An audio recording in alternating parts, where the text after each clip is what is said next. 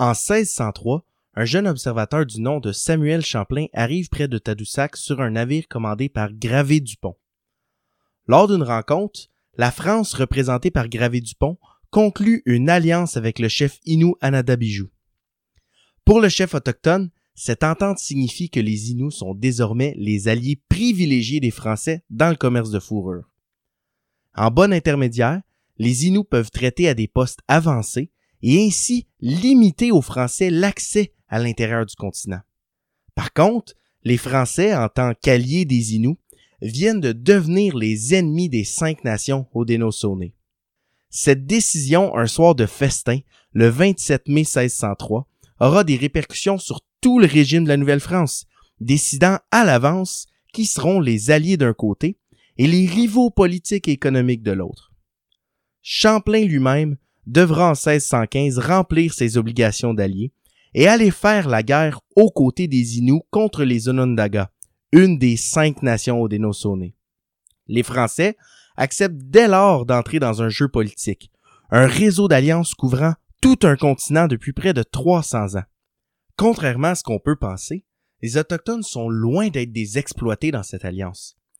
Ils connaissent l'avantage d'avoir un nouvel allié commercial et sont particulièrement aptes à user d'une fine diplomatie pour faire entrer les Européens dans la danse.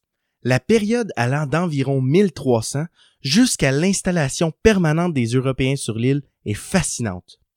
Des tensions politiques et commerciales émergent dans tout le nord-est américain. Les premiers colons et commerçants débarquent dans un climat de guerre entre de puissantes confédérations autochtones et l'arrivée des produits européens sur le marché met le feu au baril de poudre diplomatique de l'Iroquois, ce qui va ultimement mener à la disparition des Iroquois du Saint-Laurent. Aujourd'hui, à tous les chemins mènent à Montréal, la période des premiers contacts entre les Européens et les Autochtones.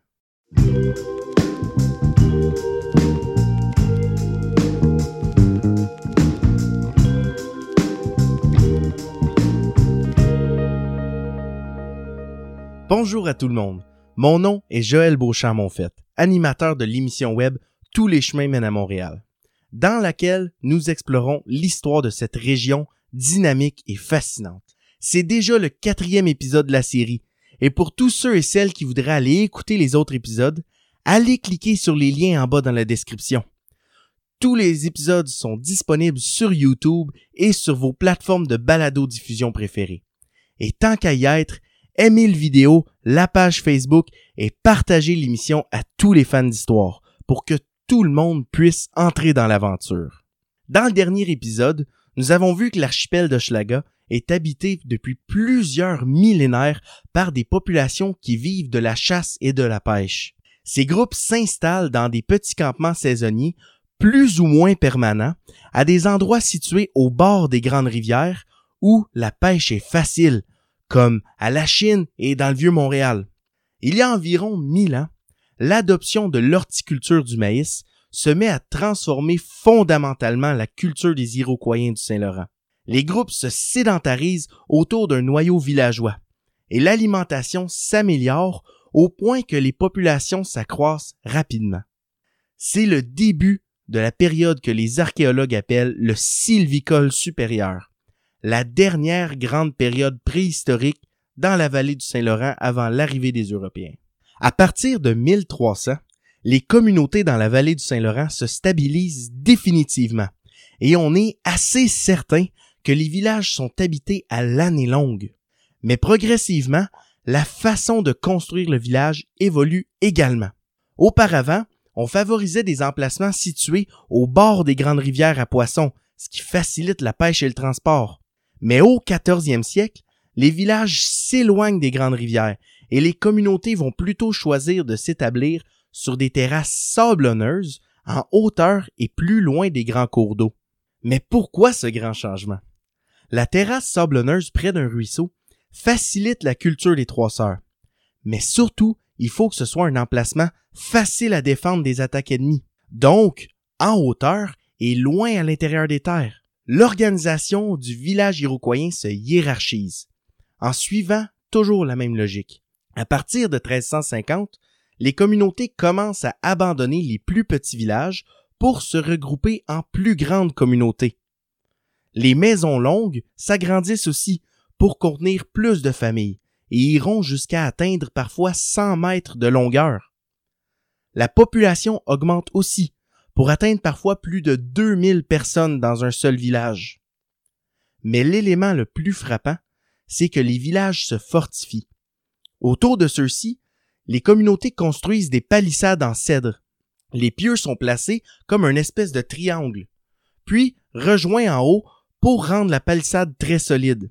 Il peut y avoir jusqu'à quatre rangées de palissades avec une seule sortie, comme une sorte de labyrinthe qui peut ralentir les adversaires et les obliger à avancer en rang. Et pendant que les adversaires avancent, on peut leur lancer des pierres du haut de plateformes qui sont construites au sommet de la palissade. Il n'y a pas à dire, les ingénieurs militaires ont vraiment bien fait leur travail. À l'intérieur de la communauté, la nouvelle donne politique se consolide. Puisque la population a augmenté drastiquement, ça bouleverse les relations sociales. Les communautés iroquoiennes ont tendance à gouverner par consensus plutôt qu'en imposant une volonté centrale. Les chefs civils et militaires sont généralement des hommes qui se sont illustrés par leur bravoure au combat ou encore par leur charisme. Ce sont toutefois les femmes qui proposent et sanctionnent la candidature des chefs. En plus de cette autorité politique, elles sont les piliers de la communauté. Les femmes aînées décident du sort des prisonniers de guerre, organisent la vie familiale, éduquent les enfants et décident du calendrier agricole. Les tâches dans la communauté sont divisées de façon assez rigide et l'homme a également son rôle à jouer. L'homme, c'est le bâtisseur, le guerrier, l'ingénieur et le diplomate. C'est celui qui représente la communauté dans les conseils de nation ou de confédération. Le grand feu, une sorte de grand conseil, est composé de notables de la nation et l'objectif est toujours d'arriver à une décision consensuelle sur le devenir politique du groupe.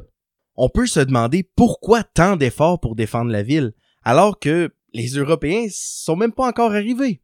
Ben, c'est qu'en fait, même si on a tendance à penser que les conflits et les tensions viennent avec l'arrivée des Européens, on constate que c'est bien souvent l'inverse. En fait, non seulement chaque nation a sa propre politique interne et externe, ses alliances et ses guerres, mais aussi c'est fréquemment des Autochtones qui tenteront d'intégrer les Européens dans des conflits qui datent de bien avant leur arrivée. Même si les sources rendent souvent tout ça un peu difficile à démêler, ça revient toujours à l'idée qu'il faut se rappeler que chaque nation est distincte et chaque nation a ses propres intérêts et sa propre diplomatie. Et parlons-en de diplomatie, parce qu'à partir de 1350, le monde autochtone se densifie et les tensions augmentent rapidement. En réponse, des confédérations politiques se forment pour affronter les enjeux nouveaux. Selon la tradition orale, ce serait la confédération Haudenosaunee qui aurait vu le jour en premier, longtemps avant l'arrivée des Européens.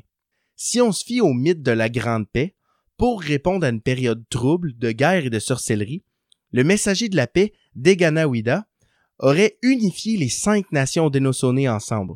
Une alliance militaire et diplomatique est scellée sous le grand arbre de la paix par une ceinture de wampum célébrant et confirmant cette alliance. Rappelons-nous seulement les Haudenosaunee, à qui on a anciennement donné le nom d'Iroquois, sont formés par cinq nations situées dans le nord de ce qui est aujourd'hui l'État de New York. Ces cinq nations Haudenosaunee, ce sont les Mohawks ou Ganyengeaga, les Oneidas, les Onondaga, les Goyogouins et les Tsonuntuan. Une autre confédération de la grande famille linguistique iroquoienne est la confédération Wendat, ou anciennement appelée la Huronie. C'est aussi un regroupement de cinq nations, qui sont cette fois-ci les peuples de l'ours, de la corde, du rocher, du daim et du marais. Elles étaient historiquement situées autour des lacs Erie et Ontario, ainsi que dans la baie georgienne à l'est du lac supérieur. Mais dans la deuxième moitié des années 1500, les Wendat abandonnent les rives des lacs et Ontario pour se concentrer autour de la baie georgienne, c'est probablement pour créer une zone de tampon entre eux et les Haudenosaunee, avec qui il y avait des conflits. On en sait malheureusement beaucoup moins sur les Iroquois du Saint-Laurent. Et c'est parce que ceux-ci disparaissent en tant que groupe culturel avant l'arrivée de Champlain dans la région. Par contre, les historiens s'entendent généralement pour croire que les Iroquois du Saint-Laurent formaient probablement une ou plusieurs confédérations, très similaires aux Wendat et aux Haudenosaunee. On croit que la vallée du Saint-Laurent comporte, avant l'arrivée des Européens, jusqu'à neuf provinces culturelles, des concentrations de plusieurs villages ayant une certaine unité culturelle. Il y a la province d'Hochelaga, regroupant les villages autour de l'île de Montréal. Mais il y a aussi la province de Kanata, les villages autour de Stadacone, le futur emplacement de Québec. Et entre les deux, il y a Mezuna, autour du lac Saint-Pierre. En amont de Montréal, les regroupements reconnus par les archéologues sont ceux de Saint-Anicette, Somerstown, Prescott, Bohannon, Jefferson et Black Creek. On pense donc que les Iroquois du Saint-Laurent de ces neuf provinces sont regroupés dans une seule confédération, avec un certain partage politique du pouvoir. D'ailleurs, selon Jacques Cartier, Stadacone domine plusieurs villages de sa région immédiate. Mais en même temps, Stadacone est subordonné à Hochelaga, comme une capitale provinciale avant l'heure. Dans cette hiérarchie confédérale de la vallée du Saint-Laurent, Hochelaga semble être la ville la plus populeuse et la plus influente, une sorte de capitale à laquelle les autres Iroquois du Saint-Laurent sont subordonnés. Et sa position au centre du réseau fluvial peut certainement justifier son importance. Donc, ce qu'on voit, c'est qu'à partir de 1350, l'amélioration de l'alimentation a fait augmenter la population et la quantité d'espaces habités. Les populations s'organisent en regroupements politiques pour se protéger ensemble, comme les confédérations Haudenosaunee, Wendat et les Iroquois du Saint-Laurent. Tout le nord-est du continent est plongé dans ces tensions, surtout que la hausse de la population multiplie les opportunités d'accrochage entre les nations, soit pour l'acquisition de territoire ou encore pour l'accès aux réseaux commerciaux. D'ailleurs, la tradition orale veut que ce soit un conflit commercial au sujet de l'accès au métal qui aurait lancé les guerres entre les Haudenosaunee et les Wendat, lorsque ces derniers auraient tué un émissaire Mohawk. Ces conflits vont continuer jusqu'à la fin du 17e siècle et probablement engouffrer les habitants de l'archipel de Schlaga. C'est évidemment pas la seule raison pour laquelle les Iroquois du Saint-Laurent disparaissent. On peut pointer du doigt euh, les changements climatiques. Mais évidemment, la raison la plus connue, c'est l'arrivée de nouveaux acteurs sur le continent, les Européens. Qui sont les premiers Européens à avoir rencontré des Montréalais? On a une réponse certaine, Jacques Cartier, bon. Mais avant ça, des contacts ne sont pas nécessairement impossibles. Mais on n'a aucune preuve de quoi que ce soit. Les récits des voyages euh, des Vikings nous disent depuis longtemps qu'ils sont les premiers Européens à avoir réellement mis le pied en Amérique. Pour des raisons variées comme le manque de terre disponible et la recherche de nouvelles routes commerciales, les Vikings colonisent de nombreuses îles dans l'Atlantique Nord à partir du 8e siècle. Ils colonisent évidemment l'Islande vers 800, puis Éric le Rouge atteint le Groenland vers 950, qui est euh, à l'époque beaucoup plus chaud en raison d'une période de réchauffement climatique. Un navire perdu atteint l'Amérique du Nord autour de l'an 1000 et les récits parlent de trois zones explorées. Le Helluland, ou le pays des pierres plates, qu'on soupçonne être l'île de Baffin. Le Markland, ou pays des forêts, qu'on soupçonne être la côte du Labrador. Et enfin, le Vinland, ou pays des vignes. On croit que le Vinland correspond à l'Anse Meadows sur l'île de Terre-Neuve. Mais il est possible que ce soit ailleurs, comme par exemple dans la région de Blanc-Sablon. On sait qu'il y a eu des contacts entre les Vikings et les Autochtones, parce que les récits font référence à un siège du Vinland. Si les récits vikings parlent de conflits avec les Skraelings, probablement des Inuits, la tradition orale autochtone parle d'envahisseurs qui viennent voler leurs enfants. On peut en déduire que les contacts commerciaux sont probablement difficiles et les conflits doivent être fréquents avec les Autochtones. La colonie du Groenland, de laquelle dépend Vinland, commence à décliner à partir de l'an 1300, probablement en lien avec un refroidissement du climat. La nation autochtone Béotuk installé sur l'île de Terre-Neuve, ne peut malheureusement pas nous renseigner sur le sort final de la colonie de Vinland, puisque les Béotucs s'éteignent au début du 19e siècle. On est loin de Montréal, me direz-vous. Oui, absolument, je comprends. Mais ça ne veut pas dire non plus qu'aucun contact n'est possible. Jacques Cartier, quand il arrive à Gaspé, rencontre Donnacona, le chef de Stadaconé ou Québec, qui est en train de faire de la pêche saisonnière.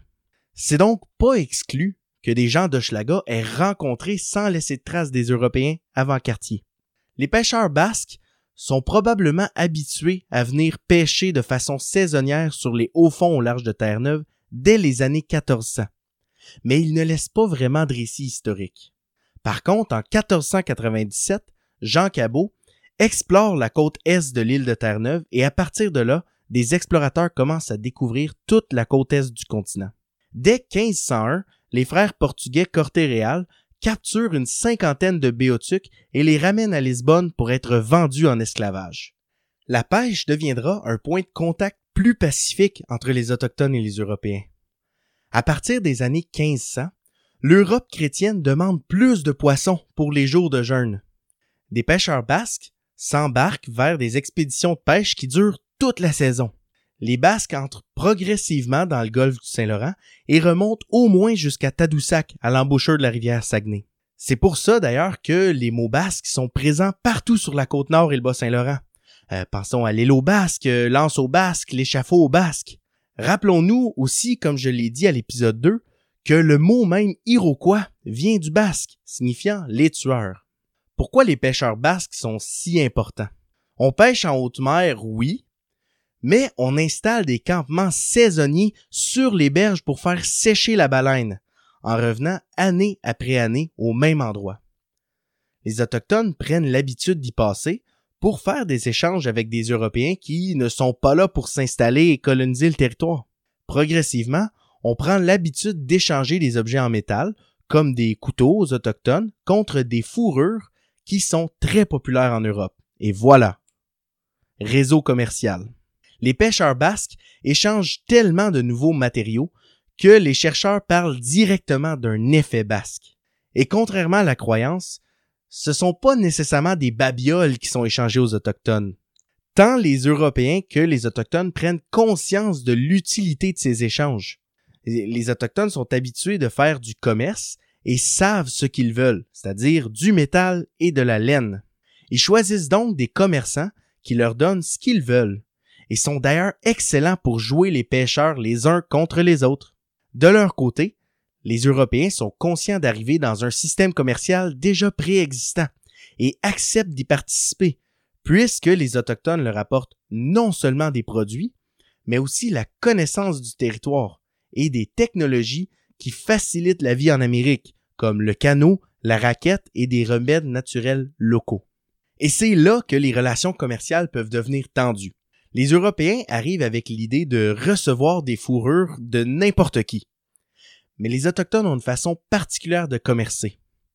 Pour ceux-ci, la diplomatie, la politique et le commerce sont nécessairement interreliés. Pour commercer avec une nation, il faut être son allié militaire et donc interdiction de commercer avec les concurrents.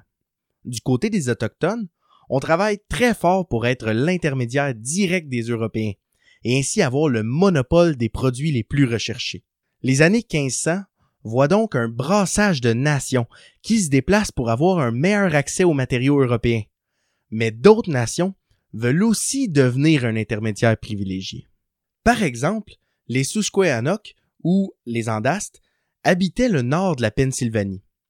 Vers 1550, ils quittent leur territoire traditionnel et se déplacent de 300 km vers la mer pour se rapprocher des Européens, mais aussi pour s'éloigner de la Confédération Haudenosaunee. Plus près de chez nous, les archéologues constatent des conflits entre les Iroquois du Saint-Laurent, qui sont les plus à l'ouest, et les Onondaga, qui sont aussi de la Confédération Haudenosaunee les zones tampons entre les grandes confédérations s'agrandissent pour mieux se protéger, comme dans le cas des Wendat qui s'éloignent vers le nord.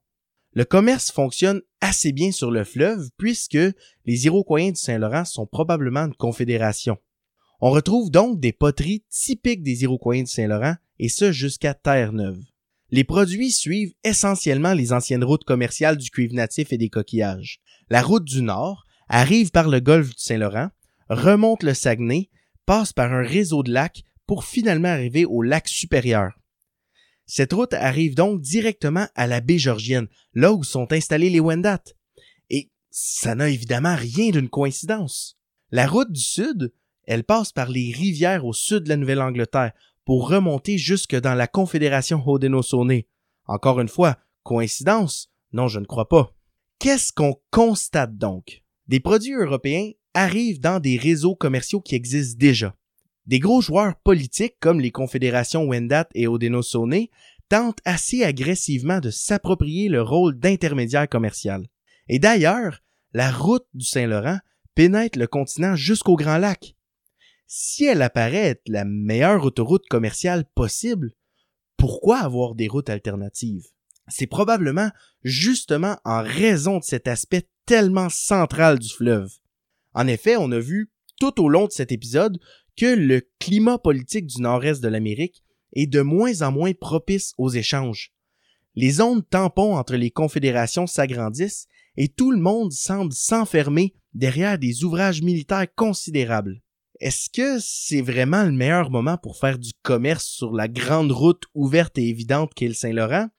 Est-ce que ça peut attirer des convoitises? Au prochain épisode de Tous les chemins mènent à Montréal, on découvre les conséquences de ce climat de tension entre les grandes confédérations autochtones.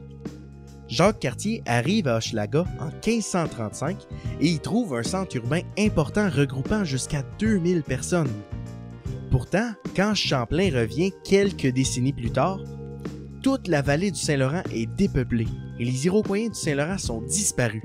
C'est d'ailleurs en partie à cause de ça qu'on se questionne encore aujourd'hui sur la possession du territoire montréalais.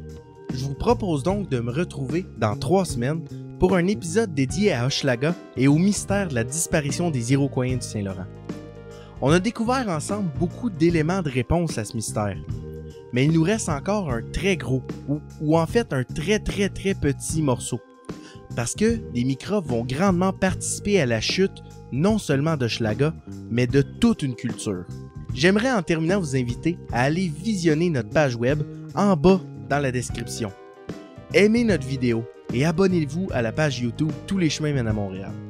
Pour ceux et celles qui préfèrent nous écouter en balado, l'émission est aussi disponible sur Spotify, iTunes et sur toutes vos plateformes de balado-diffusion préférées. Allez nous suivre sur Facebook, Twitter, Instagram et parlez de l'émission à vos proches. Chaque partage compte pour faire voyager l'histoire fascinante de Montréal. Mon nom est Joël Beauchamp-Monfette et on se revoit au prochain épisode de Tous les chemins mènent à Montréal. À bientôt.